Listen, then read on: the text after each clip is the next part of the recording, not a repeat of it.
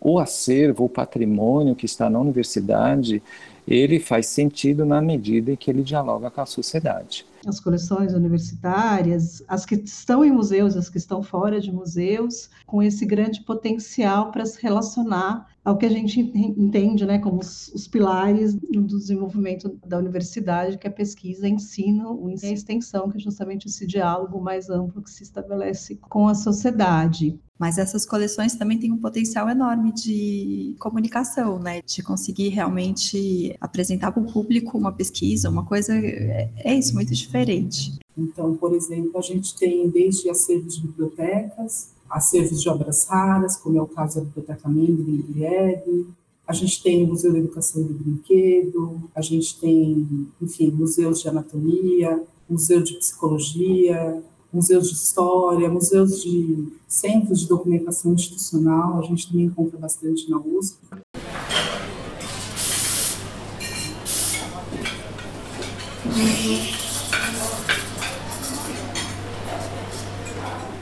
Olá, aqui é Gabriel e este é o Patrimoniar, o podcast do Centro de Preservação Cultural da USP. Hoje nós vamos conversar sobre acervos, museus, é, acervos e museus nas universidades e todos os assuntos que estão relacionados com esse universo. E para isso a gente tem um time de profissionais especializados nesse assunto, Carla Gibertoni, Sibeli Monteiro, Flávia Andréa, Maurício Cândido. Obrigado a presença de todos, é um prazer estar aqui com vocês. Eu vou pedir para que cada, cada uma, cada um de vocês se apresente.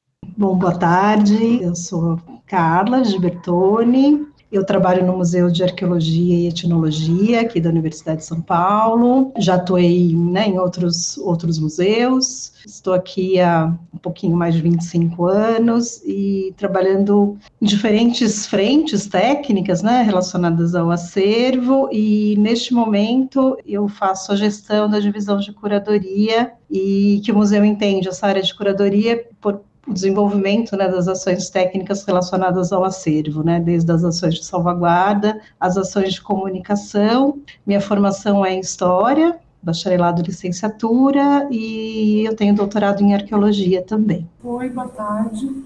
Meu nome é Sibeli, eu trabalho no Laboratório de Imagem Som em Antropologia, o LISA, aqui da FEFELESH. Estou na USP desde 2010, atuando nessa área de conservação e instalo de acervos. Tenho um mestrado na EASH, mestrado em estudos culturais, e atualmente aqui no LISA também estou trabalhando com a conservação dos acervos que eles têm aqui, acervo fotográfico, é, acervo sonoro e acervo fílmico. Oi, boa tarde. É, eu sou a Flávia, trabalho aqui no Museu Paulista. Estou é, aqui no museu desde 2011. Comecei inicialmente na área de documentação é, e há cinco anos, mais ou menos, eu trabalho na área de conservação de papel. Tenho formação em pedagogia e história e tenho uma especialização em organização de arquivos e o curso de conservação de papéis. Bom, boa tarde, Gabriel, Carla, Cibele, Flávia a todas as pessoas que estão aqui ouvindo.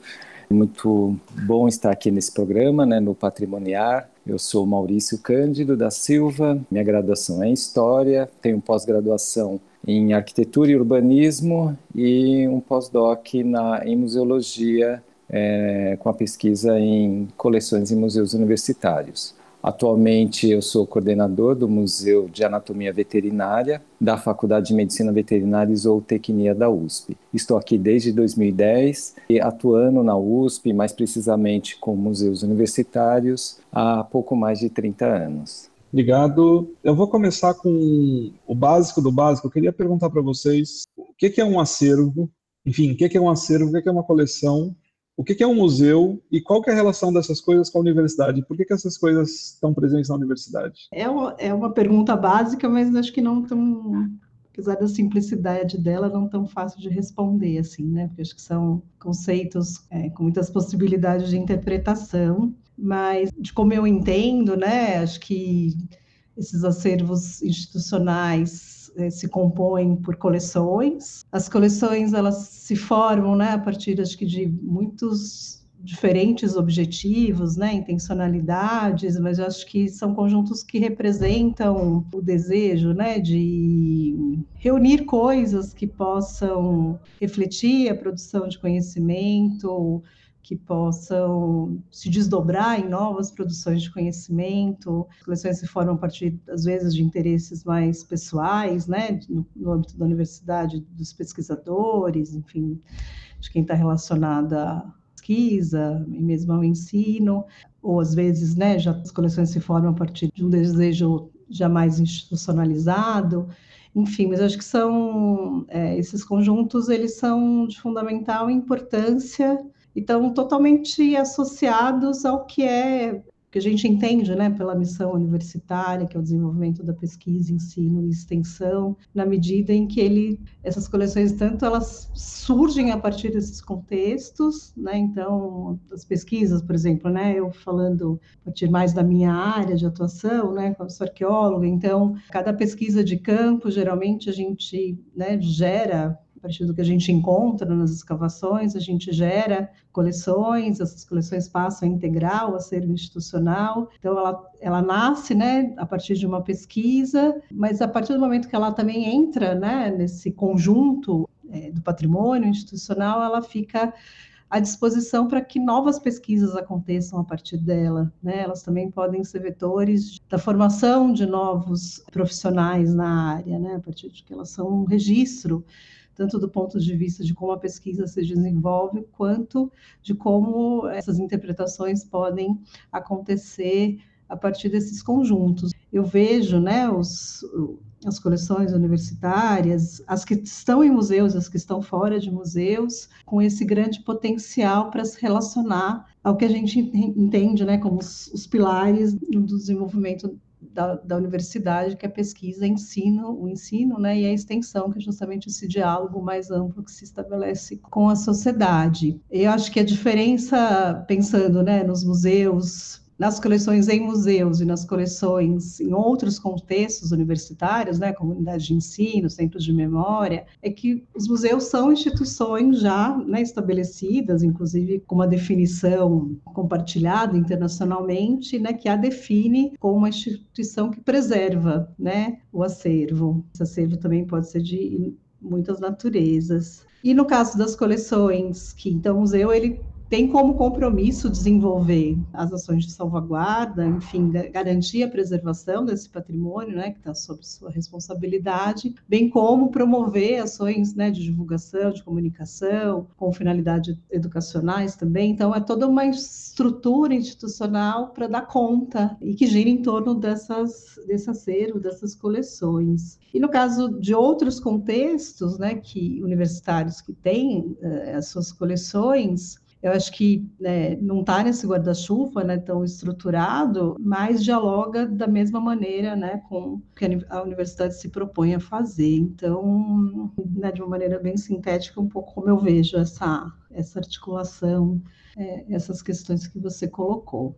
Você associou diretamente o processo de produção de coleções com o processo de construção do conhecimento que é inerente à universidade. Ou seja, da mesma maneira que a universidade produz pesquisa, produz ensino e produz extensão, ela acaba gerando um conjunto de objetos, referências, práticas, e esses, esse conjunto de objetos, referências e práticas, eles eventualmente se constituem enquanto coleções. Essas coleções podem estar inseridas em acervos de laboratórios, podem estar inseridas em acervos de unidades, podem estar presentes em centros de memória e documentação e podem estar presentes em museus. Queria que vocês falassem um pouco sobre as especificidades e as naturezas dessas coleções e as suas várias naturezas presentes na, na universidade e, e, o quanto que, por muitas vezes, a gente não, não se dá conta de que elas existem e, e, o quanto que elas são, grande medida, invisibilizadas no dia a dia da universidade. Seja esse cotidiano de ensino, de pesquisa, da extensão, as coleções estão presentes especificamente um, em cada um desse, digamos assim, cada um desses vetores ou no conjunto deles. Ontem mesmo tive contato com uma coleção bem interessante aqui na Faculdade de Medicina Veterinária,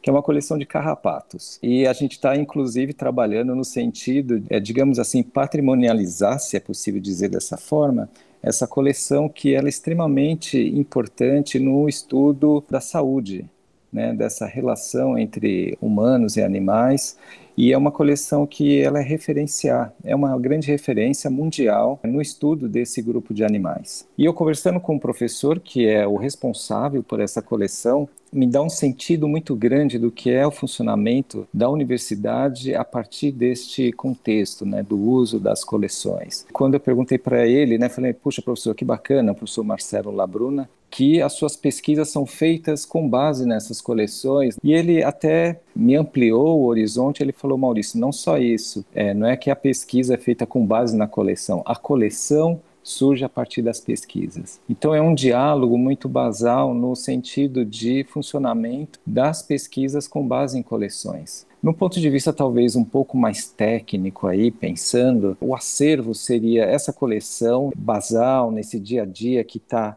na pesquisa, ou então, no caso do Museu de Anatomia Veterinária, que é uma coleção formada a partir do ensino, peças que foram preparadas para o ensino da anatomia. Então, ela tinha uma função, uma vocação inicial muito mais direcionada para o, o ensinar, né, dentro desse tripé da universidade. E que hoje nós buscamos expandir o uso dessa coleção, que originalmente é uma coleção de é, ensino. Né? Hoje ela também atua no campo da pesquisa, muitas vezes uma pesquisa museológica, mas também a pesquisa é, de anatomia. Um dos exemplos que a gente está agora tem um aluno fazendo um mestrado com um exemplar do elefante que nós temos, um esqueleto de elefante a partir de fazer a digitalização desse elefante e fazer a impressão 3D dos marfins, ou seja, das presas desse elefante.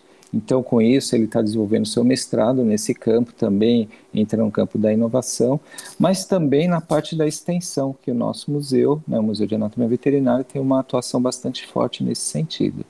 Então, a gente parte de um entendimento de uma coleção mais basal, o acervo como essa coleção sistematizada, documentada, ela, enfim, disponibilizada, seria uma forma talvez um pouco mais abrangente, pensamos assim, do uso das coleções. Não significa dizer que o mais abrangente é mais importante. A coleção ela tem uma importância em si. E a parte do museu, que na minha perspectiva ele abrange coleções, acervos e muitas vezes também a, a, as atuações que não são coleções. Né? Então, o museu, por exemplo, abrange o Parque Cientec, ou como a gente tinha a Estação Ciência, que nem sempre você tem uma coleção, um acervo, embora esses espaços tenham, né, mas também atuar na parte da divulgação científica.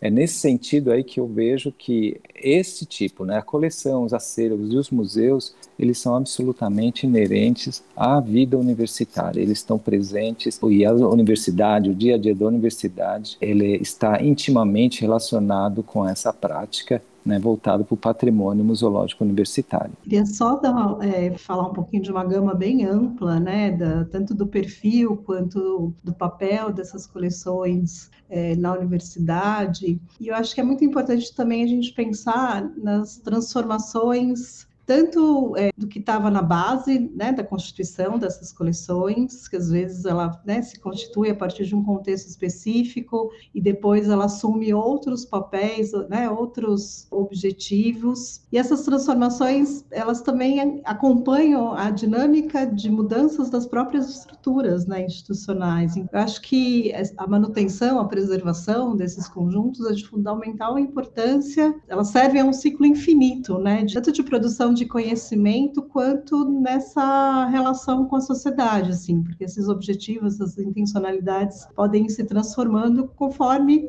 a sociedade também se, se modifica, né, se transforma e, e busca, almeja, né, outros, outros alcances. Então, eu acho que faz todo sentido, né, pensar na, nessa preservação para os objetivos que existiram, né, nas suas constituições, dos que a gente hoje, né, se apoia para o desenvolvimento da vida universitária e pensando no futuro, né, nessas, nesses outros caminhos que possam ser trilhados a partir dessas transformações sociais. A Carla está facilitando bastante o diálogo, né? ela está colocando as questões aí bem é, engrenando, e eu peço aí só colocar uma, uma questão nesse, nessa fala da Carla, que ela traz uma discussão muito presente hoje, né, diálogo da sociedade, da universidade com a sociedade. E os museus, as coleções, os acervos são fundamentais para isso. Então, essa ação de preservação, ela está totalmente relacionada com uma ação educativa. Para preservar, é necessário ter a atuação educativa. Houve um momento lá atrás, por volta da década de 1950, 1960, né, que a gente encontra isso na, em algumas publicações, muito mais europeias do que no Brasil, discutindo isso, para quem que é a coleção as coleções, os acervos, o patrimônio museológico que estão na universidade. A universidade tem que investir para o que nos seus alunos, né, na sua comunidade interna,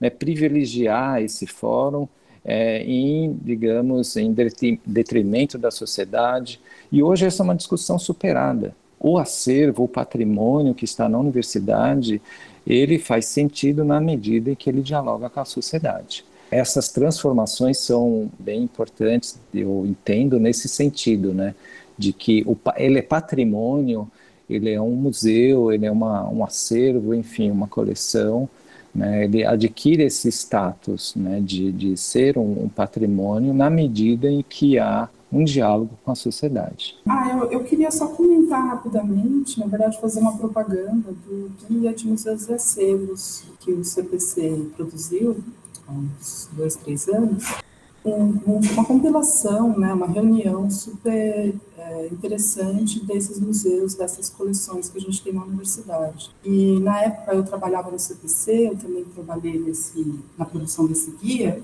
e além da gente ter tido contato com essa realidade mais de perto, né, com a realidade de, de cada um desses museus, a gente pode ter uma ideia né, da dimensão desses, uh, desses museus, desses acervos na USP. É uma quantidade muito grande e, em um único inventário nós não fomos capazes de levantar tudo. Então, a gente está numa nova fase né, desse, desse levantamento, agora junto com o GT, né, que a gente vai falar disso um pouquinho mais para frente. Mas, ah, só para marcar né, esse trabalho como um trabalho importante que a gente é, é possível, a partir desse trabalho, reconhecer essas várias formas de, de museologia que a gente encontra na USP, né? E, e os, os, acervos mais diversificados, né? Então, por exemplo, a gente tem desde acervos de bibliotecas, acervos de obras raras, como é o caso da Biblioteca Mendel em a gente tem o Museu da Educação do Brinquedo, a gente tem, enfim, museus de anatomia, museu de psicologia, museus de história, museus de centros de documentação institucional, a gente também encontra bastante na USP, assim como o próprio Arquivo Geral, né, que é responsável pelos pelos processos administrativos na universidade. Então, é uma gama muito rica e muito complexa de instituições e acervos, né, de vários tamanhos, inclusive, desde os menores, como é o caso aqui do Lisa, né, a gente tem cerca de 24 mil imagens, só para falar da parte fotográfica, mas é um acervo pequeno, e tem também, por exemplo, o Museu Paulista, onde faço o trabalho, que é um, um acervo gigantesco, né, Flávio? Quando a gente olha o guia, né, a gente recentemente participou do encontro, né, que teve dos desafios dos acervos que o CPC organizou. A gente vê que realmente é uma diversidade e uma complexidade muito grande lidar com todos esses acervos, né? Eu geralmente penso acervos como uma coisa muito grande que engloba todas as coleções, todos os itens que a gente tem nos museus, eh, os documentos de arquivo, enfim. Que, mas na verdade ele ainda cresce. Pode ser uma coisa que eu nem estou imaginando e que a gente acaba na universidade usando como acervo, né? Vira um item é, de pesquisa, ele é guardado. É, e eu acho que os museus, eles têm é, essa parte do diálogo né, com a sociedade, que o Maurício e a Carla falaram, muito mais fortes. Mas essas coleções também têm um potencial enorme de, de comunicação, né? De conseguir realmente apresentar para o público uma pesquisa, uma coisa... É, é isso, muito diferente. É isso que eu ia falar, que eu acho isso muito legal. O processo de preservação dessas coleções não é uma tarefa simples, envolve uma série de conhecimentos, especialidades profissionais bastante complexas. E aí eu queria perguntar especialmente para a Cideli e para a Flávia, que trabalham diretamente com questões de conservação, quais são as complexidades relacionadas à preservação desse inúmero conjunto de objetos em suas mais variadas naturezas em sua presença na universidade. A gente está falando de alguns suportes que são mais visíveis para as pessoas, como fotografias, como documentos em papel, enfim, mas a gente também está falando, por exemplo, na, da presença de brinquedos no Museu Paulista, brinquedos dos anos 50, enfim, e objetos das mais variadas naturezas. Quais são as complexidades relacionadas à, à, conservação desse, desse número conjunto de coisas? Gabriel, eu acho que uma primeira dificuldade que eu vejo é entender o que é esse acervo, né? O que é esse documento? Porque eu acho que a conservação, a gente, a preservação, a gente sempre associa muito com o, vamos dizer, bem-estar físico, né, do item mas ela tem um trabalho de documentação por trás que é extremamente importante para você conseguir, de alguma forma, conservar e preservar, né? Então, acho que um primeiro grande desafio é conseguir enquadrar bem esse item, dizer, não, isso é uma coleção, esse é um documento de arquivo, é, esse é um livro, para você entender primeiro como vai se dar essa, essa documentação, né? Como ele vai passar a existir. E aí, a partir desse momento, tem realmente as complexidades do, dos materiais, né? E eu acho que dentro da universidade, o que a gente vê muito são questões tem a ver mais com a arquitetura dos espaços que são destinados para essa guarda, né? Então, algumas dificuldades de infraestrutura, do que eu diria propriamente a falta de conhecimento de como preservar, né? A gente tem uma diversidade gigantesca, mas eu acho que a gente também tem muito conhecimento na universidade, né? Tem muitos profissionais que, que sabem e conseguem, digamos, trazer esse conhecimento para dentro. Então, eu acho que uma dificuldade realmente é os espaços que a gente tem Aí, claro, né, também dependendo do, do espaço, do acervo, as pessoas, né, que estão. Mas eu acho que nessas duas frentes de pensar a preservação, né, tanto essa parte mais de documentação, catalogação, quanto na parte depois de preservação mesmo, né, essa parte mais física. Eu concordo com a Flávia, né, vejo realmente a questão dos espaços físicos como muitas vezes um empecilho, né, na, na preservação de determinado material, porque aos edifícios falta infraestrutura adequada para guardar acervos né, no, no, longo prazo. Uma outra questão que eu também vejo como complicada em termos de preservação de acervo no longo prazo é muitas vezes a falta de institucionalização alguns acervos. Né? Muitos acervos eles ainda não foram percebidos, reconhecidos assim pela própria universidade. Então eles ficam um tanto quanto separados né? desse, desse universo da USP super complexo, enfim. Em relação à conservação, concordando com a Flávia também, além dessa diversidade enorme de suportes, de materiais, existe também uma diversidade muito grande de especialistas. Então, hoje na USP, é possível é, a gente se, se ajudar, né? Então, pedir apoio para colegas que sejam especialistas em determinado material, para que você possa cuidar dos acervos, a, a questão sobre a sua responsabilidade. A questão maior que eu vejo é na gestão dos acervos da USP, pensando na sua preservação, né?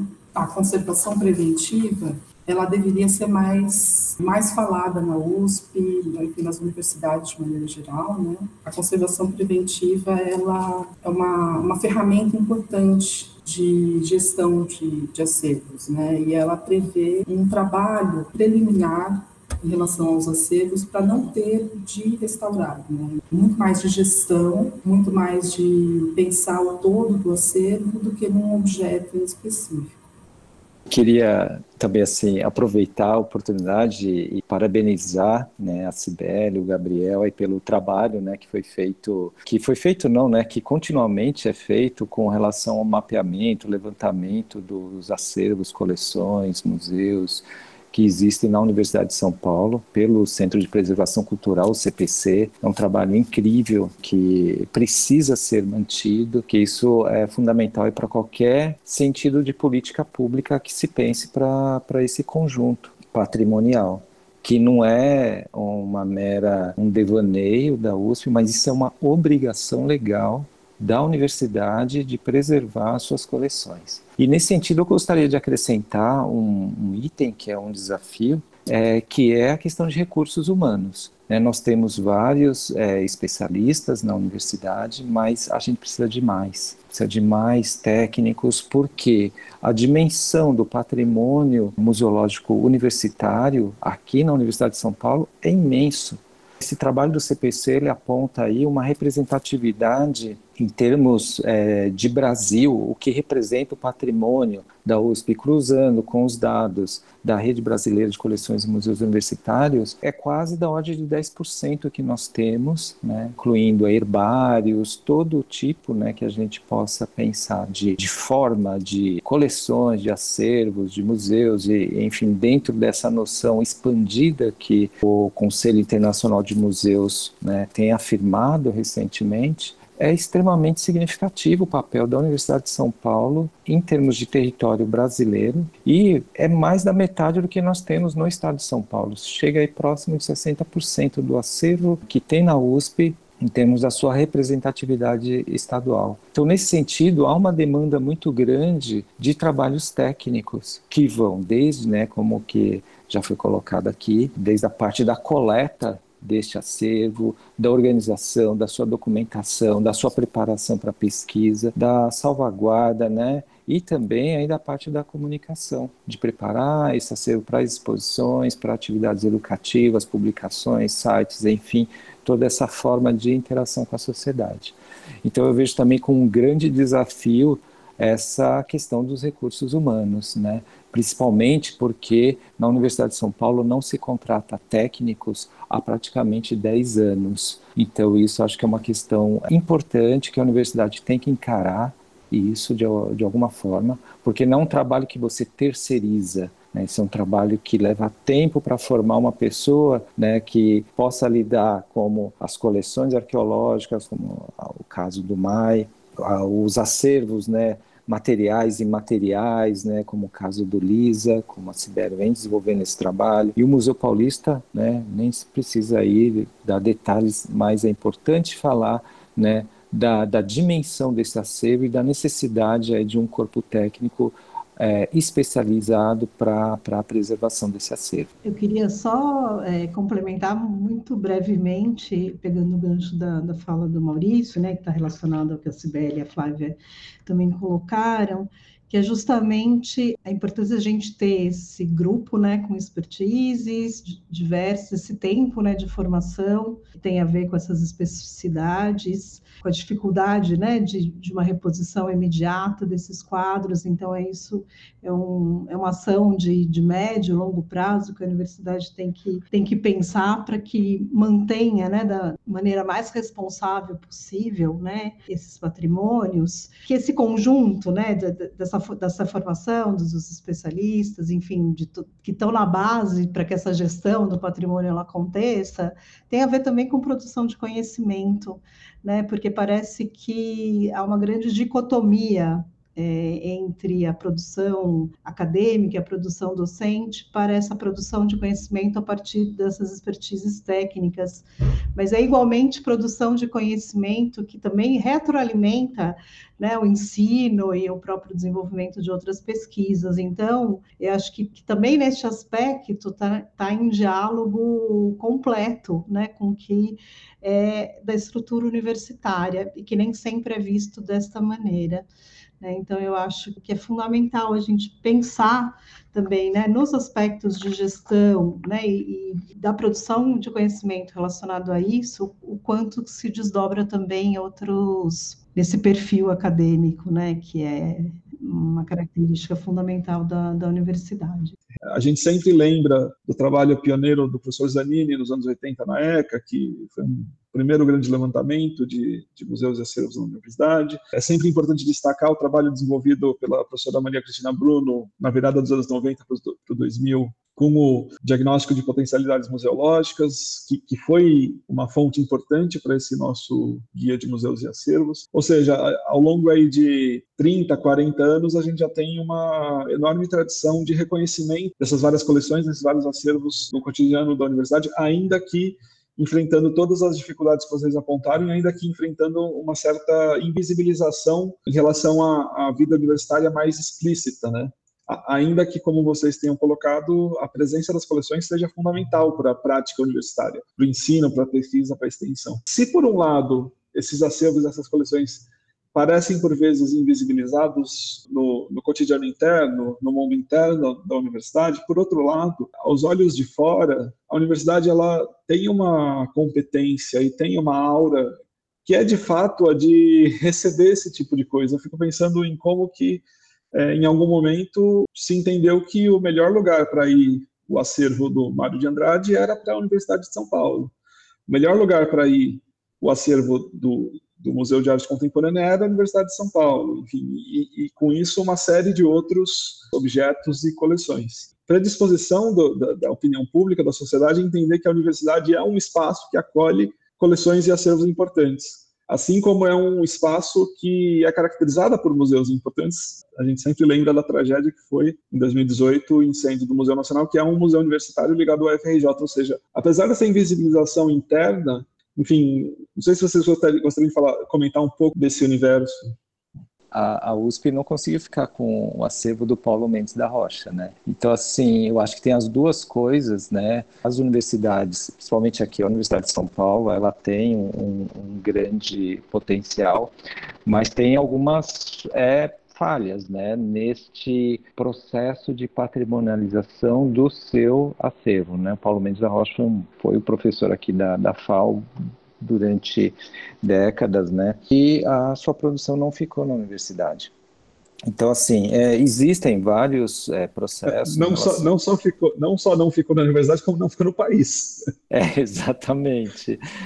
E eu acho que tem as falhas também, porque isso é uma lacuna imensa, né, do ponto de vista né, do histórico da, da arquitetura, a partir das suas, né, das suas referências é, patrimoniais, elas são bem, é, bem importantes nesse sentido. Então, eu acho que traz tudo isso, né? Por outro lado, nós temos aí, né, instituições, né, como, né, a Flávia pode falar vezes melhor do que eu, como o Museu Paulista, né, que é um grande, belíssimo museu que foi renovado agora, enfim, se tornou o grande referencial das nossas celebrações aí do bicentenário, né? Então, eu queria mais pontuar nesse sentido, né, de que temos e ao mesmo tempo temos fragilidades, temos essas, essa potencialidade, temos também algumas fragilidades que demonstram aí que a gente precisa observar esse processo aí com cuidado e atenção, né? É, eu acho que a gente teve esse momento muito, realmente muito positivo de restaurar e reabrir o museu. É, o museu ele foi reaberto com um espaço expositivo enorme, né, muito maior do que ele tinha anteriormente. Mas eu acho que para a gente, é, acho que foi esse lado muito positivo, mas o outro lado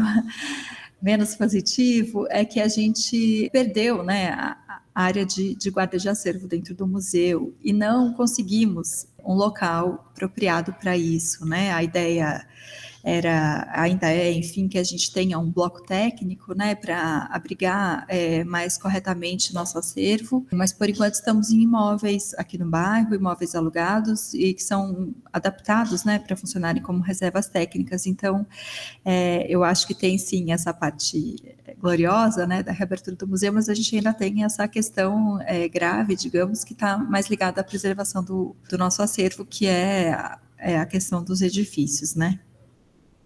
A universidade acho que tem que entender né, seu papel, assim, primeiro que ela já tem um grande né, volume de acervos né, sob sua responsabilidade, e o que fazer com este acervo e com a ampliação desse acervo depende do investimento, né, de, desse entendimento de como a universidade vê essas coleções, da importância né, que ela tem para a própria estrutura universitária e a responsabilidade, né? E essa responsabilidade, acho que é, toca especialmente numa questão que todos nós aqui falamos, que é justamente na questão da, da gestão, né? Que é todo o suporte e que passa muito pelas questões técnicas para que essa preservação e a promoção né, desse patrimônio aconteça da, da melhor maneira possível e que permita tanto a continuidade quanto aquisição de novas coleções, né? Então acho que cabe a gente chamar, né? A universidade ela tem que se atentar para esse conjunto, né? Um complexo de ações, de demandas que está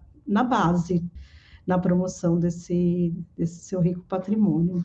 E aí, nesse sentido, vocês reiteraram a importância dessas várias redes. O CPC, em parceria com várias dessas redes, promoveu recentemente um seminário de acervos e se constituiu um GT de acervos, é, um grupo de trabalho voltado justamente à discussão dessas temáticas e a continuar a fazer esse processo de levantamento e reconhecimento do patrimônio museológico da universidade, do conjunto de acervos da universidade. Eu queria que vocês falassem um pouco de cada uma dessas redes. Eu acho que a gente pode começar da mais ampla para mais específica. Então, acho que a gente pode começar pela rede de museus e coleções universitárias, depois a gente pode falar da, da rede de profissionais de museus e acervos da USP, e, enfim, a rede de conservação preventiva. Então, acho que Maurício pode começar falando da rede brasileira. Tenho sempre muito prazer e orgulho de falar desse da rede brasileira de coleções e museus universitários para aqueles que estão aqui, né, as pessoas que estão participando, que quiserem conhecer mais ou se integrar a essa rede, já deixo o convite aqui, basta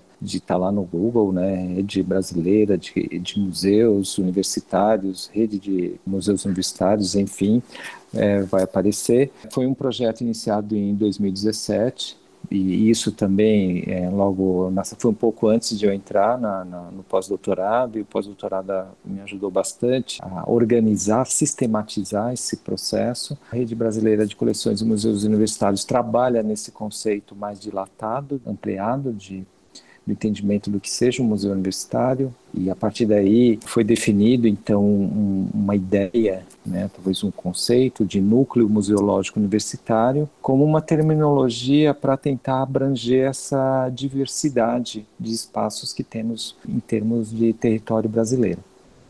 É, essa rede, então, ela surgiu como uma rede de e-mails e um outro passo bem importante dessa rede foi justamente a partir dessa tragédia que teve no Museu Nacional em 2018, que houve uma articulação política envolvendo várias pessoas em defesa do museu que passou a ser atacado naquele momento, né, pelo governo que a gente vivia, né, naquele momento. Aí, junto com isso, veio também uma mobilização e a rede teve um papel bem interessante em defesa do Instituto Brasileiro de Museus, que é, havia proposta de reduzir a sua atuação para uma agência, né, transformando de instituto para agência, e foi possível reverter esse processo, obviamente, não, claro, exclusivamente por meio da rede, mas a rede entrou nessa luta, né? Também criou uma grande solidariedade aos profissionais do Museu Nacional. Como você bem lembrou, Gabriel, é um museu universitário que nem sempre é dito como né, grandes museus né, brasileiros estão nas universidades. E então a, a rede, a partir daí, começou a se fazer um, levantamento. Então, a partir dessa rede de cooperação foi ao longo do, do tempo e até hoje buscando novas pessoas interessadas né, em integrar essa rede e onde há basicamente uma troca de informações, de atuação, de mobilizações, como mais recentemente é, envolvendo a indicação do, da presidência do Instituto Brasileiro de Museus. E nesse momento, né, é levar essa pauta de tudo que a gente está falando aqui em defesa dessas coleções, os museus universitários, que muitos deles são bastante vulneráveis, principalmente aquele, como dito aqui, não institucionalizados, nem sempre institucionalizados, embora tenham coleções importantes, de criar dentro do IBRAM uma linha de atuação para os museus universitários. Hoje, dentro a partir desse conceito de mais ampliado de núcleos museológicos universitários, nós temos identificados aí mais de 800 espaços, né, mais de 800 núcleos museológicos universitários no Brasil, boa parte deles federais, né, mas temos muito estaduais, é, particulares, municipais também, que integram essa rede. E profissionais também de mais variados né, perfis, né, profissionais sejam docentes, pesquisadores, os profissionais mesmo técnicos e também estudantes que fazem parte dessa, dessa rede. Ainda hoje, né, a rede nós temos quase temos 483 pessoas né, ligadas, algumas pessoas inclusive de fora do país que acompanham e que entendem que esse movimento é bastante importante, bastante singular no cenário, inclusive internacional.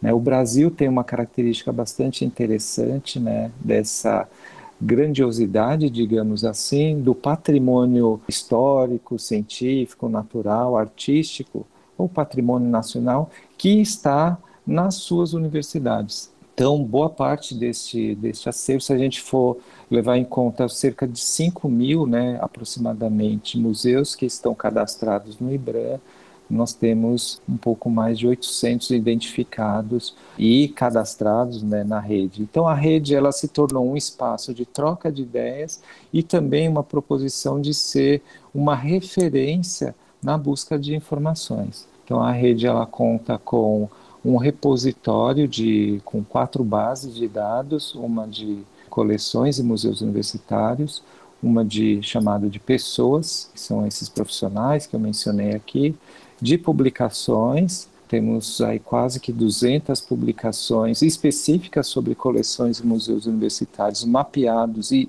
totalmente disponibilizadas na rede, e eventos relacionados também aos museus universitários. A rede também impulsionou a retomada do Fórum Permanente de Museus Universitários, que eu deixo também aqui o convite a todas as pessoas que estão ouvindo, participando, de que agora em agosto, eh, na última semana de agosto, nós vamos ter o sétimo Fórum Permanente de Museus Universitários, que acontecerá na Universidade Federal do Rio de Janeiro, junto com a Unirio. O fórum ficou paralisado por mais de 10 anos e a partir de uma mobilização, enfim, de uma uma série de movimentos, ele foi retomado em 2018. Então eu entendo assim por tudo isso, né, que a rede brasileira de coleções e museus universitários tem um papel bem importante nessa reorganização em termos de território nacional e a ideia é que a gente sensibilize, né? eu acho que já está sensibilizado o IBRAM em relação a isso, mas que a gente articule com o IBRAM né, pensando uma política voltada especificamente para esses museus. É uma discussão bastante grande porque é, muitos colegas entendem que não tem que ter essa divisão, tem que se pensar nos museus como todos, mas por outro lado nós temos essa acentuada vulnerabilidade de muitas coleções, de muitos museus que estão nas universidades, né, para citar alguns casos que a gente teve problemas, aí o Museu Nacional, o Museu de História Natural da PUC de Minas, o Museu de História Natural da Universidade Federal de Minas Gerais, a Unesp aqui em São Paulo, que tiveram sérios problemas aí com a segurança de seus acervos. Então é necessário pensar uma, uma política para esse setor para que a gente possa fortalecer. E eu penso que a rede é um canal que não vai resolver tudo, ela é mais um elemento dentro de uma série de coisas, mas acho que tem um papel fundamental para isso. Obrigado, Maurício. E, e, também destacar sua própria militância, o seu próprio papel fundamental na, na, articulação disso tudo. Se, você, se não fosse você, essa rede não existiria, Maurício. É, então é importante destacar essa importância. Carla, agora para falar sobre a rede de profissionais. Isso, eu acho que, pegando o gancho também, Gabriel, acho que a, a rede USP de profissionais de museus de acervos, né, que eu apresento aqui brevemente, mas falando em nome né, de, um, de um coletivo de, de, colegas, de profissionais que, que atuam nessa frente, também teve, acho que a, o protagonismo do Maurício foi fundamental, acho que ele estava bastante imbuído dessa discussão né, das redes, e acho que trouxe isso, essa discussão mais para o nosso contexto interno da universidade, então acho que ele tem uma liderança também fundamental para essa nossa articulação que é uma rede, então, é, voltada né, mais para as questões internas aqui da universidade, especialmente para os profissionais da, das áreas técnicas que atuam frente às coleções, né, tanto as coleções é, nos museus, né, quanto as coleções também nos outros contextos universitários, né, como os laboratórios de pesquisa, os centros de memória, enfim,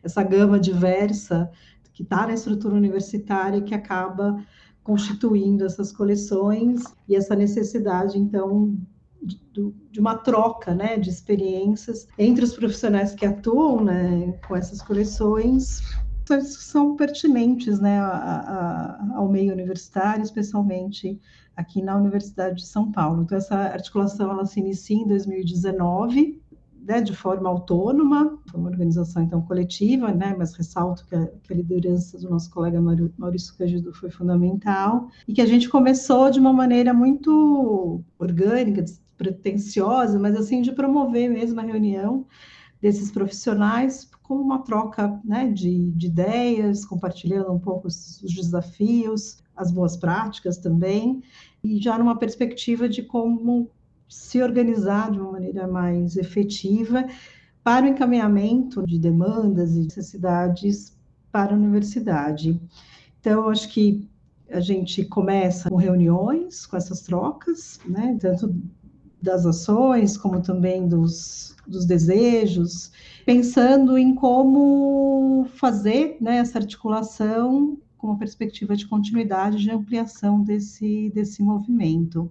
Então, essas conversas iniciais, elas se desdobram depois em visitas técnicas, né, nos espaços, com acervo, porque uma das primeiras constatações é que a gente, enquanto profissionais atuando com as coleções que a gente conhecia muito pouco, tanto dos espaços como é, dos trabalhos realizados nessas diferentes frentes técnicas, então, que uma primeira ação né, importante seria essa troca nos espaços, né, para que cada uma pudesse apresentar e a gente pudesse fazer um mergulho nessa realidade da, da universidade. Então, a gente avançou, visitamos o Museu Paulista, o próprio Museu de Anatomia Veterinária, enfim, a gente já tinha uma, uma série de, de, programações e a gente só que a gente foi eh, veio a pandemia e aí o fato da gente estar articulado em rede foi de fundamental importância para a gente pensar coletivamente nesse momento de exceção, se constituiu também ali uma rede de apoio importante, né, para se estabelecer ações possíveis, né, nesse momento da, da pandemia. Então, tanto ações relacionadas à preservação do acervo, quanto em ações que a gente pudesse manter nosso fluxo né, de comunicação ativo com a sociedade. Então, a gente se, né, a partir das diferentes expertises, se lançou né, em algumas frentes, se articulando também com outras redes, né, com outros profissionais, né, a partir da, da experiência né, de, de, cada, de cada profissional, ampliando essa discussão para poder dar uma resposta rápida à universidade e que a gente pudesse assumir o nosso papel profissional diante dessa situação de, de exceção. Acho que isso foi bastante positivo. A gente conseguiu né, elaborar é, um documento que foi entregue via as direções né, dessas instituições responsáveis pelas coleções e a, e a reitoria, como a, USP deveria proceder em algumas é, situações específicas, né, para dar conta é, dos seus compromissos durante o momento da, da pandemia, e agora, né, já passado um tempo com a retomada dessas das ações totalmente presenciais, acho que agora a gente precisa se rearticular, né, e, e, voltar a esses encontros mais sistemáticos, as visitas técnicas, mas de toda maneira a rede acho que ela tem é de fundamental importância. Eu acho que com agora a criação, né, do, do GT e no próprio desenvolvimento do evento realizado há pouco, acho que fica muito claro a importância, né, da gente enquanto profissionais profissionais né, responsáveis pelas áreas técnicas, pelas áreas de gestão, para a gente manter essa organização, essa troca né, de experiências, e especialmente para que a gente consiga fazer de uma maneira organizada e coletiva um encaminhamento das demandas e as cobranças responsáveis. Cobrança no sentido né, do compartilhamento das responsabilidades, mas que a gente precisa também desse apoio institucional maior, né, da universidade como um todo, para que, que os museus e acervos desenvolvam suas é, responsabilidades da, da melhor maneira. Então, acho que esse espírito de rede, na verdade, acho que é um espírito que a gente está indo do macro para o mais específico, mas acho que o propósito ele é muito comum, né? Que é justamente a gente atuar na articulação, no fortalecimento, na troca de experiências, né? Da, que isso cria uma base muito mais fortalecida para essas questões específicas, né, que, que gravitam em torno das coleções, nesses contextos específicos nos quais elas acontecem é, na universidade. Então, acho que a, a troca é sempre muito rica, eu acho que no, neste momento especial, né, que ainda essas questões elas têm fragilidades, né, como a gente trouxe aqui nas nossas falas, e que essa articulação coletiva ela é sempre mais potente né, para a gente realizar esses enfrentamentos. Então, a rede a gente sempre pode pensar como um processo, embora ela tenha uma, uma criação inicial, mas ela está aberta sempre a novas adesões, para que a gente tenha fôlego para essa continuidade, né? E essa articulação cada vez mais forte entre os profissionais das áreas técnicas aqui da universidade. Então, agradeço a oportunidade por poder compartilhar em nome né, de, um, de um coletivo e a gente, a nossa expectativa é de um crescimento, que a gente vai se tornando cada vez mais fortalecidos para seguir adiante. E destacar que esse no, no, auge da pandemia, enfim, nos momentos mais difíceis da pandemia, foi produzido esse documento. É importante destacar esse documento da rede. Ele está publicado na revista CPC número 29. Muito obrigado, Gabriel, por lembrar, porque além dessa entrega, que foi, né, a gente foi uma articulação de fato muito rápida, né, principalmente porque era um cenário desconhecido, e depois isso né, poder ter sido publicado e compartilhado para além dos muros aqui da Universidade de São Paulo, também a gente servindo como base de reflexão para outros contextos também.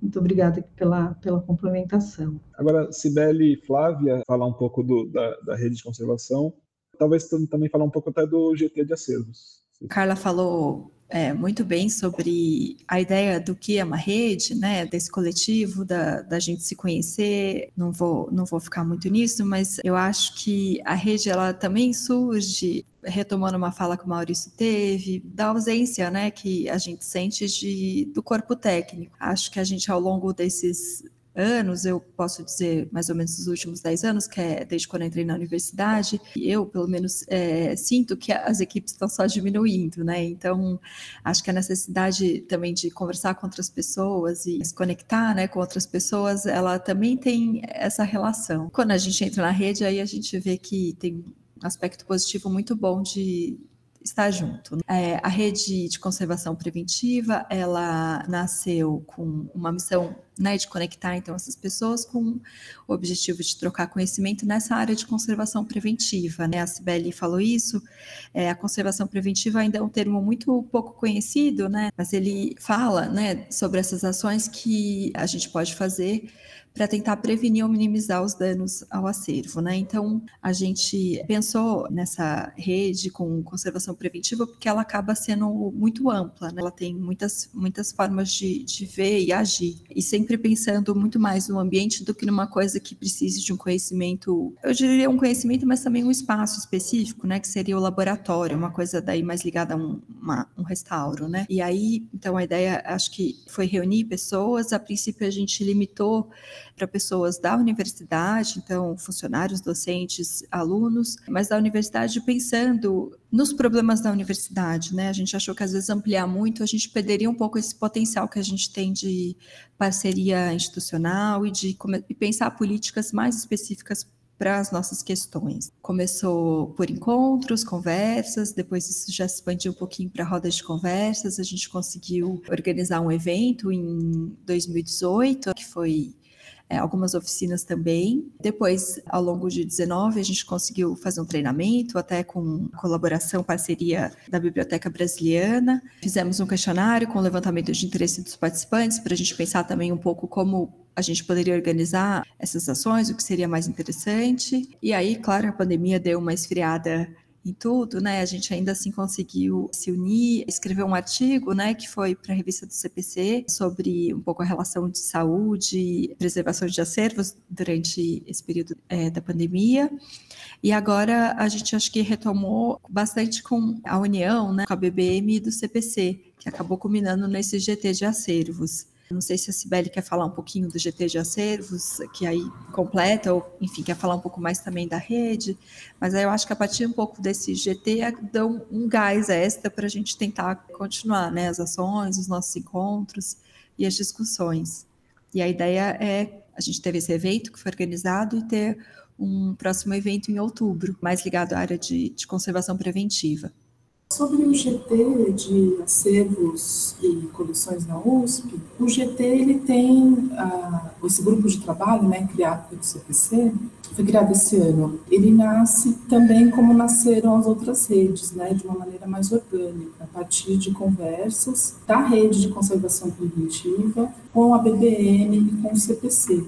A partir dessas conversas, de levantar certas questões que precisariam ser discutidas em conjunto, Foi a partir daí que surgiu a ideia da criação desse grupo de trabalho. O objetivo desse grupo de trabalho é reconhecer a diversidade e a complexidade dos acervos né, da, da universidade e promover reflexões acerca da sua salvaguarda e da sua comunicação. O primeiro trabalho desse, desse GT foi o, evento Acervos na USP, Desafios na Gestão e na Preservação, que aconteceu no dia, nos dias 18 e 19 de abril. Um seminário interno da USP, que contou com a participação de gestores, docentes, pesquisadores, funcionários, Inclusive, a gente teve a participação do, do reitor, da vice-reitora, é, assim como a pró-reitora de Cultura e Extensão e o pró-reitor adjunto, que foi um evento muito importante no sentido desse reconhecimento. A partir de um levantamento que foi feito no ato da inscrição para esse evento, a gente vai poder recolher mais informações sobre a realidade dos acervos da USP. Então, a gente está num trabalho constante de inventariação, de reconhecimento e de promover ações mesmo, né? de promover debate, reunindo né? não só as pessoas, mas as redes também. Então, por isso que o grupo de trabalho hoje ele é composto por representantes do CPC, da Biblioteca Minkling e representantes do, da rede de conservação preventiva da USP e da rede USP de profissionais e museus. E também destacar que esse documento sobre conservação foi publicado na revista CPC número 33, uma edição especial dedicada a museus universitários. Gente, eu queria agradecer imensamente a, a presença de todos aqui e, e, e essa conversa sobre museus. Para o CPC é uma enorme satisfação a gente poder continuar pautando e articular com vocês e, e ter a presença de vocês aqui. Agradeço imensamente. E aí, se vocês quiserem deixar links ou, ou convites ou sugestões, fiquem à vontade. Ah, eu acho que é, reforçar o convite, né, para quem quiser participar das duas redes, o convite está feito. São redes muito vinculadas ao dia a dia, ao cotidiano e à realidade da Universidade de São Paulo. Quem estiver na USP e quiser fazer parte da rede de conservação preventiva, pode mandar um e-mail para o rede de, rede de conservação usp.br, solicitando a inclusão no grupo. Fica o convite, que eu acho que quanto mais representativa, né, e, e, mais participantes a gente tem nesses coletivos, acho que mais rica troca. O e-mail da rede, que eu não estou com ele aqui em mãos, mas senão a gente pode depois compartilhar com o Gabriel. Rede USP Profissionais Museus.br. Obrigada, Gabriel. Também acho que fica um convite né, para os espaços, com as coleções, exposição, enfim, para que também pessoas que estejam nos ouvindo, né? Também possam conhecer, enfim, nos procurar para se aproximar também dessas realidades. Acho que fica um convite para entender melhor o que são essas coleções, como elas estão organizadas, enfim, os desdobramentos que acontecem a partir delas. Acho que também fica aí um convite mais geral. E agradecer muito a oportunidade, né, de ter podido compartilhar algumas dessas, dessas ideias com quem vai nos, nos ouvir. E obrigada, Gabriel, pela pela condução e pela iniciativa de discutir aqui a temática e aos colegas por mais esse momento de troca, né? Que felizmente nos últimos tempos a gente está conseguindo voltando a se encontrar mais e conversar mais sobre essas questões. Bom, eu vou, na verdade, meu convite já fez a propaganda aqui da rede brasileira de coleções e museus universitários queria agradecer aí a oportunidade que o Gabriel nos proporcionou com o patrimoniar, adorei esse termo.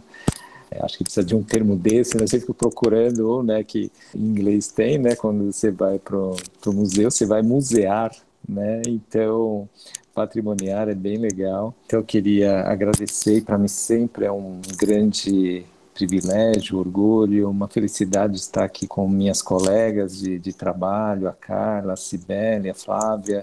Tenho muita admiração pelo trabalho de vocês. Para mim é sempre um prazer estar aqui trocando ideia, conversando, aqui, ou nas nossas redes, ou nos nossos espaços. É, que nos encontros que são sempre muito bons. A única coisa que eu gostaria, enfim, de acrescentar, como eu sempre procuro fazer, é convidar as pessoas a irem aos museus, né, esses espaços incríveis e, nesse caso, aos nossos museus universitários, né, que se fortalecem a cada visita que a gente faz nesses espaços. Então, deixo aqui o convite: visite os museus universitários, sobretudo a comunidade acadêmica, que, por incrível que pareça, temos as nossas contradições, passam a conhecer melhor esses espaços quando, infelizmente, se formam, terminam o curso de graduação, infelizmente, nesse sentido, né? Durante a sua formação, é, visita um pouco esses espaços, seja pela, da, pela quantidade de horas dedicadas aos estudos, enfim, mas agora, né, quem estiver nos ouvindo aí, quem for nos ouvir, já sabe da importância desses espaços, então procure, é um grande privilégio estar na Universidade de São Paulo, num lugar que, digamos, tenha maior porcentagem aí de museus por metros quadrados, né, em termos de instituições. Então é isso. Parabéns a todos e muito obrigado. Parabéns, Gabriel. Parabéns, Maurício. Parabéns, Carlos e Flávia. É um prazer muito grande estar aqui vocês. espero que vocês também tenham gostado. Obrigada, Gabriel, pelo convite. Maurício, Carlos Sibeli, por terem dividido esse, esse momento, né? Realmente acho que é reforçar esse convite para visita dos espaços. Agora o Museu Paulista, depois de nove anos, né, fechado, reabriu. Então, gente, venham visitar o Museu Paulista e, e todos os outros museus e coleções da universidade, porque realmente acho que com o guia a gente percebeu que mesmo a gente que é da área não conhece muita coisa, né? Obrigado, gente, e até a próxima. Obrigado.